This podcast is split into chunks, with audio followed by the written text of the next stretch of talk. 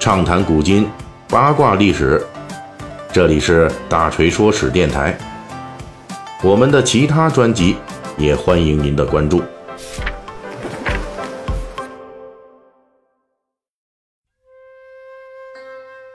咱们前两期《三国演义》细节解密啊，主要聊的是这《三国演义》中作为历史布景出场的汉末宗室三墓之一益州牧刘焉。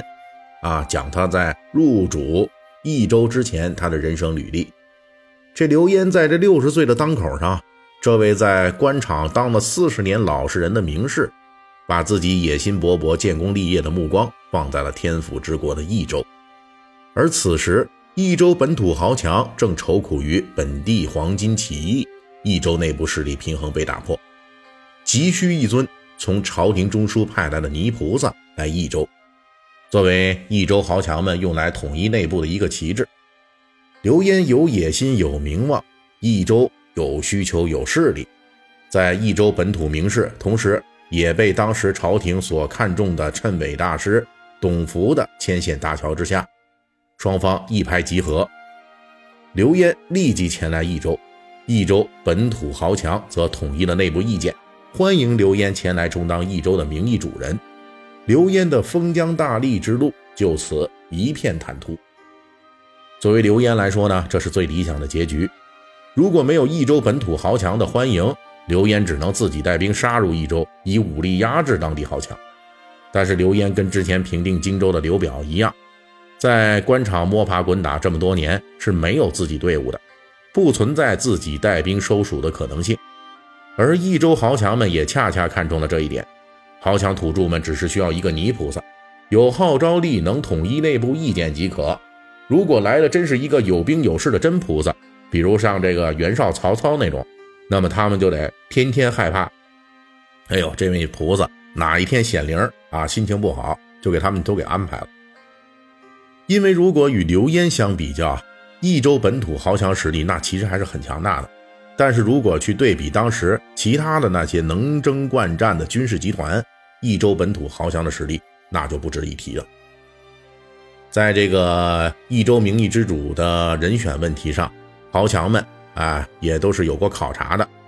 这六十岁的刘焉，在此之前呢，既有当名士的头衔，又没有手下听命的兵马，四十年来最大的名声就是这隐忍自保的本领比较强大。这样的面瓜简直就是天然的泥菩萨的候选人。问题是呢，他真的是一尊泥菩萨。但是这刘焉到了公元一百八十八年，他入蜀的时候，这就开始想当真菩萨了。六十岁的刘焉，一方面被董福的谶纬说法啊，就是说这益州有天子气啊，被这个说法他给说动心了；一方面呢，刘焉也确实非常想。是在给自己，特别是后代找一块地盘作为基业，他可以当一辈子老实人，临死被人当成傀儡，当成橡皮图章。但是呢，他会让自己的儿孙们继续当这样的傀儡吗？那显然不是。所以这野心啊，就让这一六十岁的老头有了当皇帝的奢望，自然也能让一尊泥菩萨开始寻求现实中的霹雳手段。他没有自己的兵马。但是刘焉呢，混了一辈子官场，政治手腕那都是早已磨练的炉火纯青了。到任之后，黄巾军已经被益州本土豪强们镇压了。按照豪强们原来的剧本啊，这位泥菩萨下一步要彻底变成泥捏的，就是摆个样子，撑个门面也就行了。但是他到任之后啊，立即为益州本土豪强们找了另外一个敌人，这就是益州的外来户们。东周氏，所谓东周是相对西川益州而言的东边来人，主要是汉末战乱时从关中和荆州等地逃入益州躲避战乱的外来户。在古代，能长距离的自主迁移，而且最终迁移到目的地的人，那肯定都不简单，那肯定不是饭桶啊，都是有能力、有家世的人。而且呢，这批东周氏人多势众，有数万家之多。不过，在刘焉相中他们并刻意扶植之前，东周氏在益州啊，只是地位低下的外来户，一直处在益州本土豪强的压制之下，日子过得很不爽。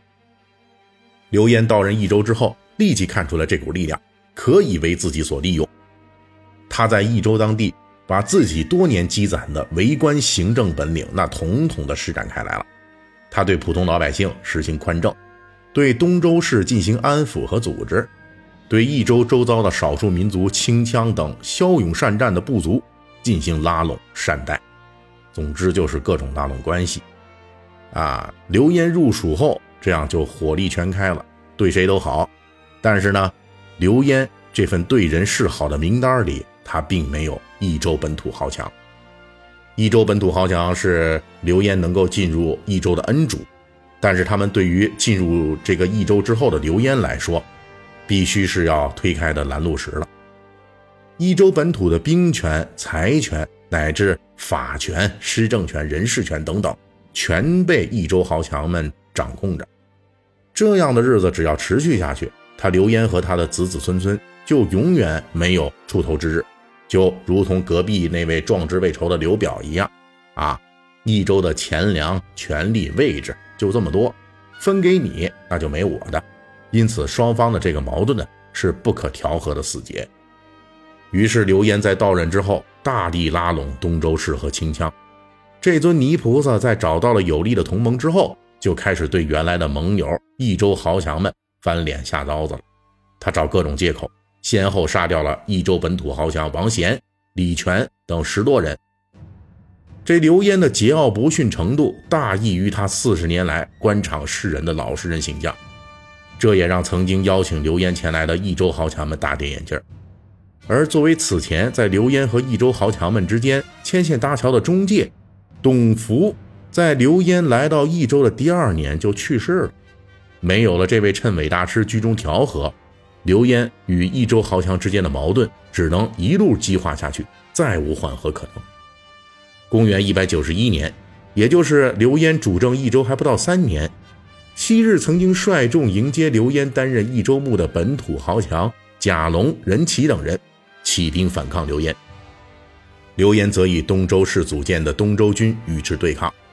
这一场恶战啊，双方从成都开打，一路厮杀。最终，东周军击败了益州本土豪强，益州的贾龙、任齐等人被杀。